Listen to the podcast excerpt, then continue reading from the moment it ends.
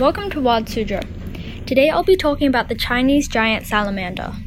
The Chinese giant salamander looks like a normal kind of its species until you find out how big it is. The Chinese giant salamander lives in China, but it has relatives that live in the US and Japan.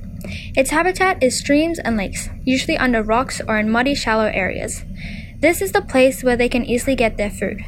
They eat fish, aquatic insects, crayfish, snakes, crabs, worms, shrimp, and sometimes even other amphibians. Adult Chinese salamanders don't have many natural predators, but habitat loss is one reason they are endangered.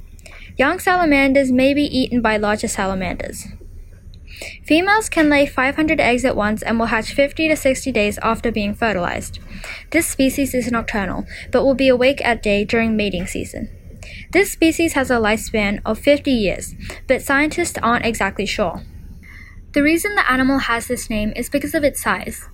They can get up to 1.8 meters, and the tail is what makes up most of its size. The salamander can weigh around 30 kilograms. Are you surprised there is a creature like this? For Wild Suzhou, I am Palm Tree, and thank you for listening.